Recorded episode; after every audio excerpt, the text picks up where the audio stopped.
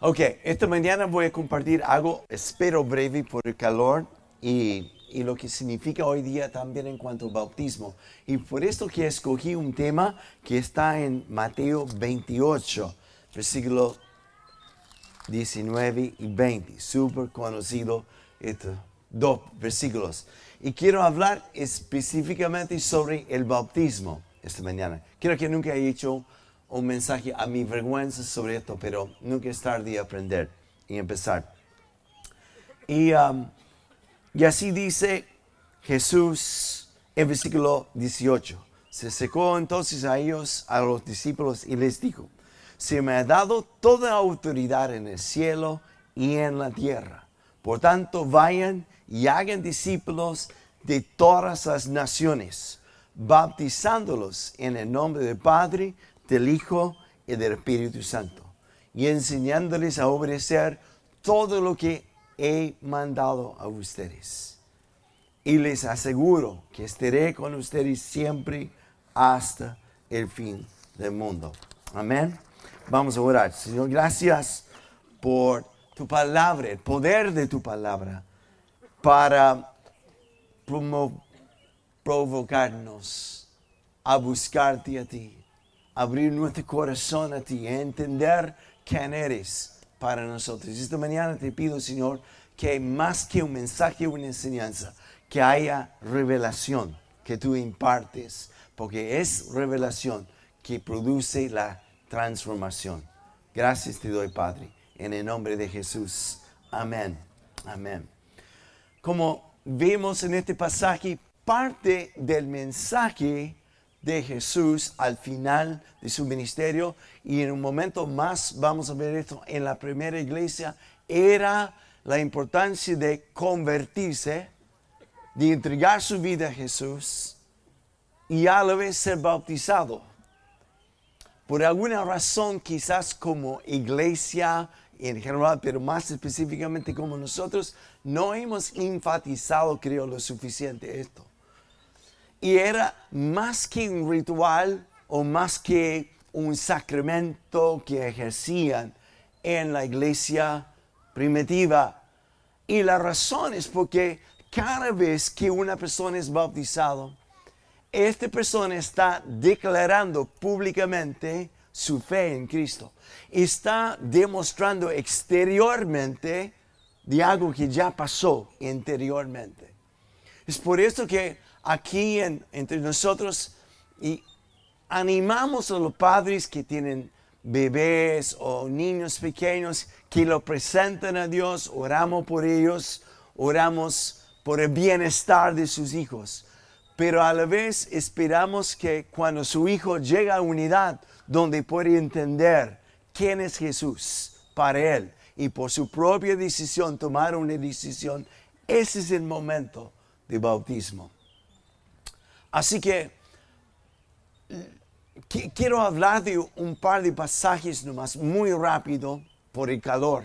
Pero sí, en, en Hechos capítulo 8, si tiene la Biblia, ábrelo ahí. Y si no, iPhone o lo que sea, y si no, por memoria, como sea, ¿ya?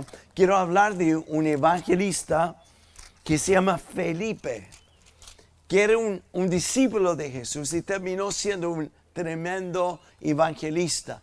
En la primera parte del capítulo 8, donde él está predicando en una ciudad de Samaria, interesante, los samaritanos habían rechazado a Jesús. Y por esto hasta los discípulos como fueron provocados a, a ira, un par de ellos por lo menos, enojones que querían pedir que Dios descendiera con fuego sobre la ciudad, que lo quemara porque habían rechazado a Jesús. Pero es interesante que a pesar de este rechazo, un par de años después, el discípulo Felipe entra en la ciudad de los samaritanos. Y ahora sí están listos. Dice que cuando predica allá, la gente está ansiosos de escuchar y anticipando milagros. Los cojos anduvieron, los sordos vieron. No, estaba diciendo esto, ¿ya? Los sordos oyeron. Este es un milagro, ¿ya? y tantas cosas sobrenatural que pasó. Y era tanto que toda la ciudad y toda esta provincia fue conmovido por Dios. En otras palabras, estalló un avivamiento.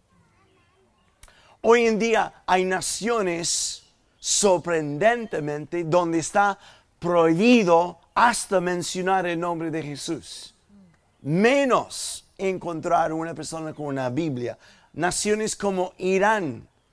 Pero más increíble, a pesar de su rechazo, están estimando que más o menos dos millones de jóvenes de iraní están siendo convertidos a Jesús. ¿Les anima esto un poco? No. Amén. Así que en pleno avivamiento, Felipe está predicando, hay sanidades, hay mucha emoción. Y lo que más me sorprende de Felipe no es como Dios le usó en la masa. De repente el Espíritu Santo le habla a él y dice, deja el avivamiento, deja las multitudes y vaya en camino a tal y tal lugar y vas a encontrar un hombre que es sediento de Dios. Y va y se encuentra con un funcionario, un tesorero de la nación de Etiopía. Se encuentra con un eunuco que es a cargo de las finanzas y, y él está leyendo las escrituras y no entiende. Y Felipe le pregunta, ¿entiendes lo que estás leyendo? Y dijo, ¿cómo voy a entender si nadie me explica?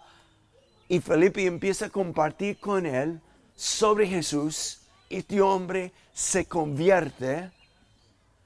Inmediatamente en su conversión llegan a un lugar donde hay un pozo de agua y la persona de Etiopía, me cuesta decir esto. De repente, mirando el pozo de agua, dice, ¿qué me impide ser bautizado? Ahora la pregunta es, ¿cómo va a salir de bautismo si Felipe no había incluido esto en su mensaje de conversión? Es necesario recibir a Jesús y ser bautizado. Podemos ver esto en la conversión de Saulo, que luego llegó a ser Pablo, en capítulo 9 de, Hechos. Después de su tremenda conversión, donde quedó ciego, cayó del caballo, quedó ciego por tres días, Dios envió un hombre que se llama Ananías al domicilio donde está Saulo y ora por él. Sus ojos son abiertos, Saulo se convierta y dice en el mismo contexto, fue bautizado. También podemos ver esto en capítulo 10 de Hechos, donde Pedro es guiado para ir a una casa de un romano que se llama Cornelio. Y ahí comparte el Evangelio, Cornelio se convierte con toda su casa y dice la Biblia, y fueron todos bautizados. No sé si están cachando la onda de lo que estoy diciendo. No puede encontrar ninguna instancia en el libro de los hechos donde personas se convierten y no fueron bautizados. Ahora la pregunta es ¿por qué el bautismo? Porque hay algo sobrenatural que Dios libera en la confesión de fe público que desde hoy yo sigo a Cristo. No es una declaración de desde hoy voy a ser católico, evangélico, voy a ser de la viña, sino es una manifestación de lo que Dios ya hizo dentro de mí.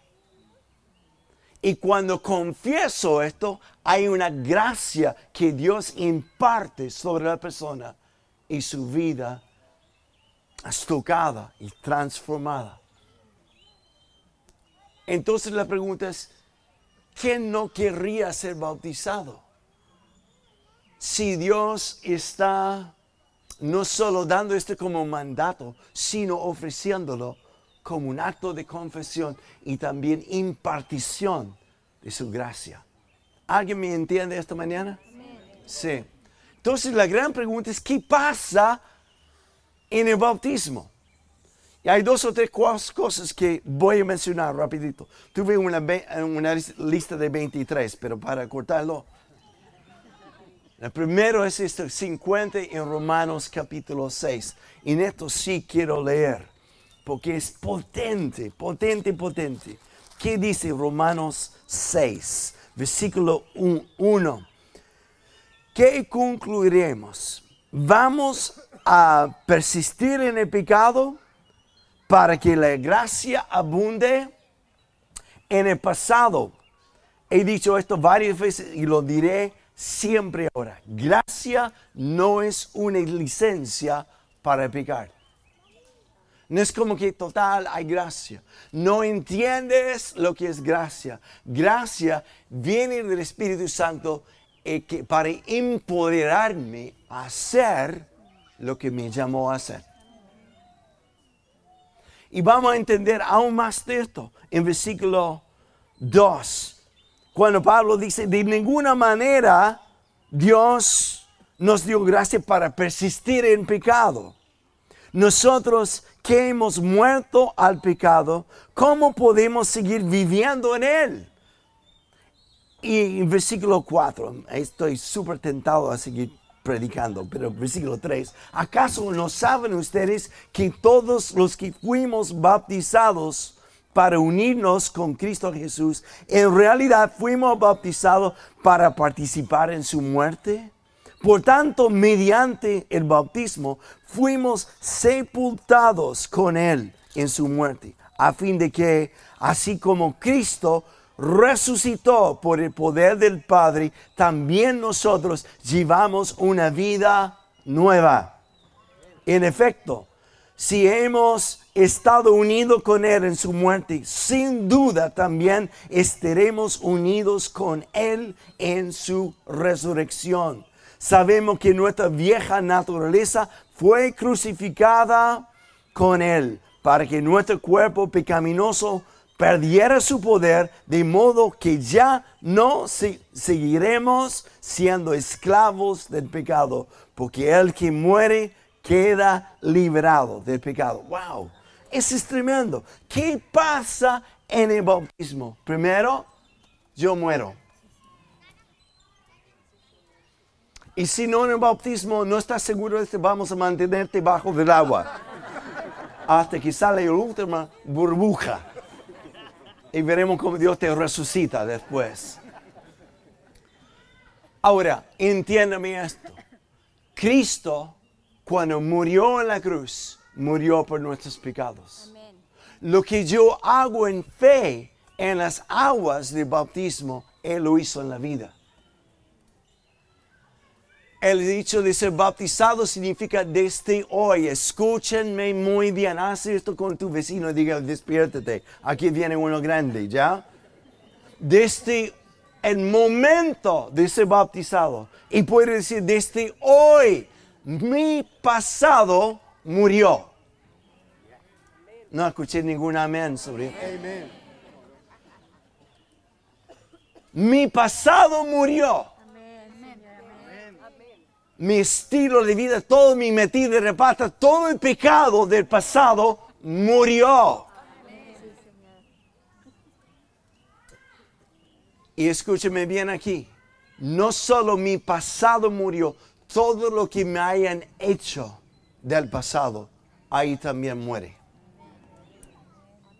Si no podemos aferrarlos, es porque mi padre se ausentó de la casa o en mi caso, mis padres estaban en la casa por el hecho que nunca tuve un perro cuando era chico, por eso mi vida está como está. No, todo lo que me haya pasado en el pasado también murió. Y desde ese momento he sido resucitado a una nueva vida. Ya no soy yo, sino Cristo que vive en mí. Amén. Amén.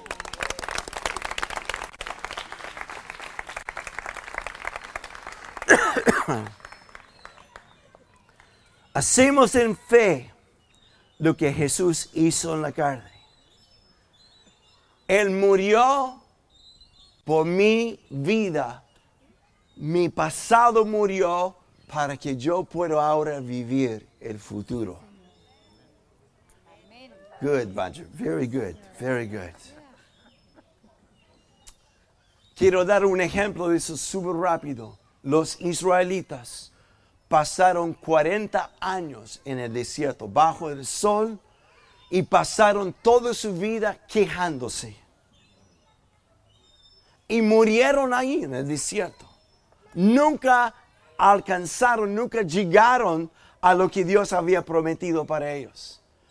Curiosamente, Jesús pasó 40 días en el mismo desierto, bajo el mismo calor, frente al mismo diablo y vivió.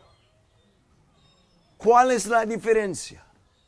Los israelitas estaban muy apegados al yo, no habían muerto todavía. Salieron de Egipto, pero no había muerto en ellos su vida pasada. ¿Cuál es la diferencia entre ellos y Jesús? La vida con Jesús es una vida sin ego. ¿No cacharon esto? Amar es vivir sin egoísmo. Egoísmo es una vida sin amar. El momento que me sepulcro en las aguas de bautismo, algo murió en mí, que se llama el ego. Esto significa el bautismo.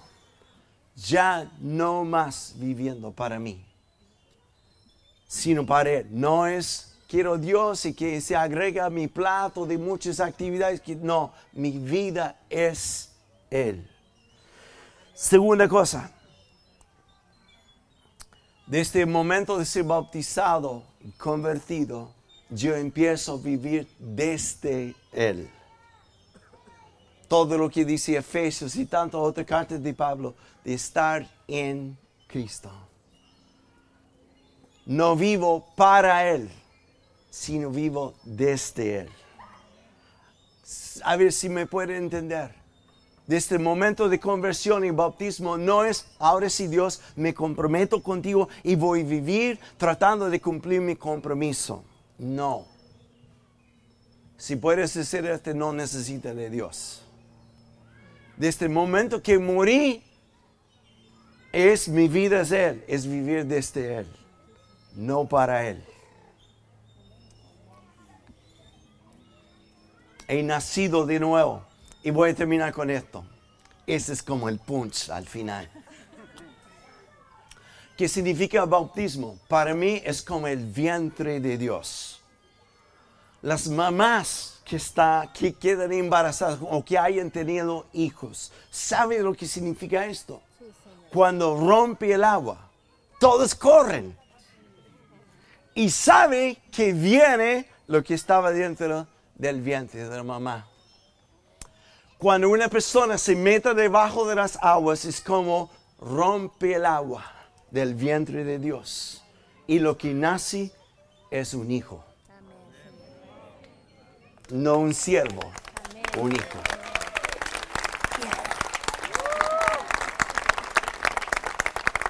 Saqué un 7 en esta gloria hizo así, ¿ya? Si ella hace así, estoy bien, ¿ya? sí, pues. Cuando nace de nuevo, tú no naces, Dios no necesita más siervos. Para esto tiene ángeles.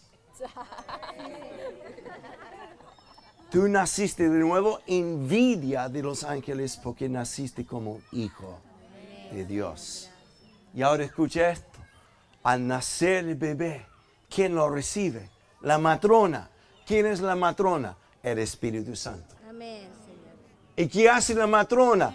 lleve la guagua al padre y dice, ¡ah! Y el padre está, no, no, no, no, ese no.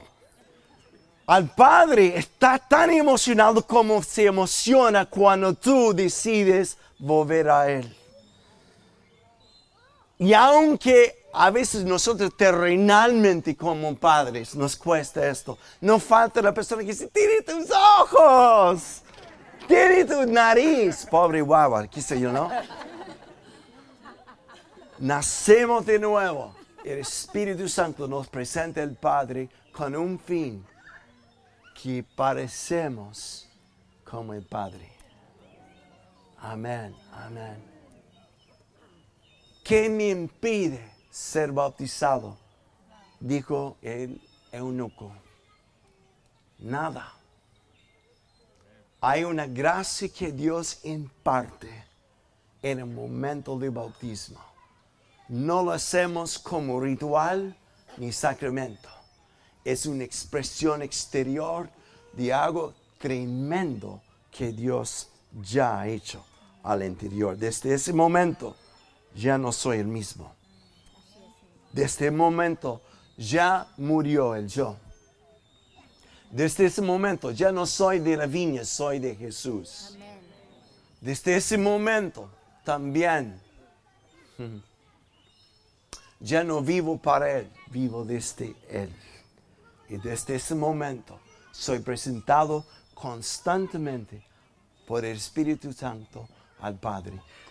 Y para terminar, la última cosa, cuando bautizamos hoy día aquí en la piscina, lo hacemos en el nombre del Padre, del Hijo y del Espíritu Santo. ¿Sabe por qué hacemos esto? A nombre del Padre es para que te identificas que tiene papá. A nombre del Padre es a nombre del amor de Él sobre ti.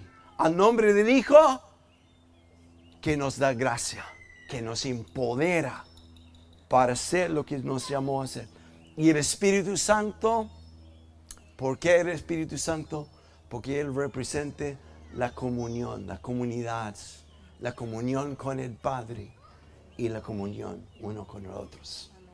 Naciste con un Padre y a la vez insertaste en una familia. Amén, amén. No hay machos en el reino de Dios, solo los que quieren ser nomás. ¿Ok? Quiero terminar y quiero pedir a Andrés que venga aquí a compartir muy breve lo que Dios ha hecho en él. Y él tiene una hija en Dubai. Anoche me escribió, me dijo, mi padre se bautiza hoy día. Es tremendo lo que Dios ha hecho en él. Después de escucharle a él, vamos a orar.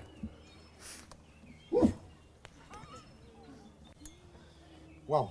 Bueno, la verdad que eh, voy a hacerle bien, pero yo nunca en mi vida se me hubiera ocurrido pisar una iglesia cristiana. Jamás. Nunca. Y hace como cinco meses atrás mi, una de las personas que más amo, mi hija, me dice, papi, eh, eh, mira, sabes que nosotros nos bautizamos en la iglesia católica y todo, pero yo estoy empezando a sentir eh, algo en el cristianismo. Y yo, ¿hello? sí, ¿y qué te pasa? Mira, yo me siento muy llena, yo, yo quiero que tú, yo vi en internet una iglesia, la Viña de las Condes, y que tú vayas a ver. Y yo le dije, sí, perfecto, yo voy a ir a, a verla. Y bueno, de ahí conversamos otras cosas y enseguida yo llamo a la mamá y le digo, mira, ¿qué le pasa a Verónica? ¿Dónde la estás llevando? Ella vive en Sarkar, uno de los Emiratos Árabes, muy radical. Yo le dije, ¿qué, ¿qué, estás haciendo con la niña? ¿Dónde la estás llevando? Y yo le dije, yo no tengo idea, sé que no hay iglesia. Ella me pidió una Biblia y está leyendo y leyendo. Uf, mi hija me llama nuevamente y me dice, ¿qué te pareció? Mañana voy. Y efectivamente pasé por Martín Zamora y veo la casa y, yo veo y no veo ninguna cruz, no veo nada. Y yo dije, bueno, ¿y qué es esto? Debe ser la casa pastoral, dije yo. Y, vuelvo a internet y veo reuniones en el Hotel Mario. qué interesante, en el Hotel Mario. Y le digo a ella, mira, eh, cuando tú vengas vamos. Y la verdad que mi hija fue muy inteligente, muy sagaz, porque ella no me dijo, padre, arrepiéntete, acepta a Jesús, porque si no te vas a freír en el infierno. No. Ella simplemente agarró y me tomó la mano y me dijo, padre, quiero que me acompañes. Y fue una reunión al mar. Cuando yo entré a esa reunión, yo iba con los pies cruzados, las manos cruzadas, en una mente analítica total. Pero entré y había empezado la reunión y vi mucha gente alegre y mucha gente contenta. Y yo lo primero que pensé, dije, ¿y qué, qué habrán tomado aquí? ¿O qué habrán fumado? No sé, porque me parece extraño tanta alegría. Y, de repente veo, con mucho respeto, un chascón tocando guitarra y cantando. Pero yo empiezo, escucho las canciones con aquella devoción, hablando de Jesús. Yo dije, wow, y empecé a sentir. Empecé a sentir algo que en comunidad, les confieso, nunca había sentido en mi vida. Y de ese momento empezaron a sufrir cambios en mi vida. Y seguí viniendo y con mi hija, y recuerdo que esa cuando terminó esa reunión, mi hija me dijo, papi, ¿qué te pareció? Yo no le dije nada, simplemente la abracé y le dije, hija, Dios te bendiga. Para mí fue eh, impresionante lo que ha pasado cuando he escuchado a cada uno de los pastores, a David, a Alejandro, a Cristiana, a José, cuando escuché a Roger decir, orar, Señor, aleja la religión de este sitio, yo dije, este es el sitio donde yo quiero estar. Wow, fue increíble. Después vino, hice un curso de alfa. Ese curso para mí fue impresionante porque rompió todo tipo de paradigmas. Y yo dije, ¿dónde diablo estaba metido yo? o sea, si el pueblo de Israel se demoró 40 años, yo me demoré 50. Bruto. 50 años. Pero basta un segundo de la gracia de Jesús. Amén. Y el pasado se borra. Amén. Y tú me preguntas ahora si quiero regresar atrás. No, yo lo único que tengo es hambre de nuestro Señor. Que Dios los bendiga y los llene de gloria. Bien, hombre. Muy bien. Orgulloso de ti. Gracias.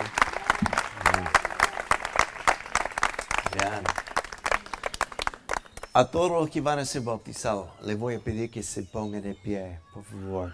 ¿Ya? Muy, muy bien. Muy bien. Eso, honremos a ellos por su valentía, su decisión hoy día, que su vida nunca más va a ser igual. Amén. Amén. Manténganse de pie. Quiero que extienda su mano Felipe y Viviana toda su familia hoy día va a ser bautizado. Eso es tremendo, tremendo, tremendo. Amén. Los demás, si pueden, no, no te quedes sentados, extiende su mano sobre uno de ellos que está cerca de ti y vamos a orar y vamos a bendecirlos. Qué tremendo, qué tremendo. Sí, Señor. Naciste de nuevo. El el Espíritu Santo te presentó al Padre y hoy día te presenta a tu familia. Nunca más estarás solo o sola. Gracias, Señor. Gracias. Señor, es un honor esta mañana a maravillarnos a lo que tú estás haciendo entre nosotros y el recibir hermanos, hermanas nuevas en la fe. Pedimos, Señor, que desde el momento de bajar de las aguas, que cada uno pueda experimentar una impartición de tu Espíritu Santo. Que no solo hay testimonio, sino una experiencia de ser llenos, llenos llenos y llenos de ti. Gracias, Padre, por lo que tú vas a hacer. Y gracias, Señor, por el milagro que representa cada vida, cada vida de una historia de milagro de lo que tú, has hecho a sus vidas. Y te damos gracias, Señor. En el nombre de Jesús. Amén. Amén. Por favor, abrácelos, felicítalos. David.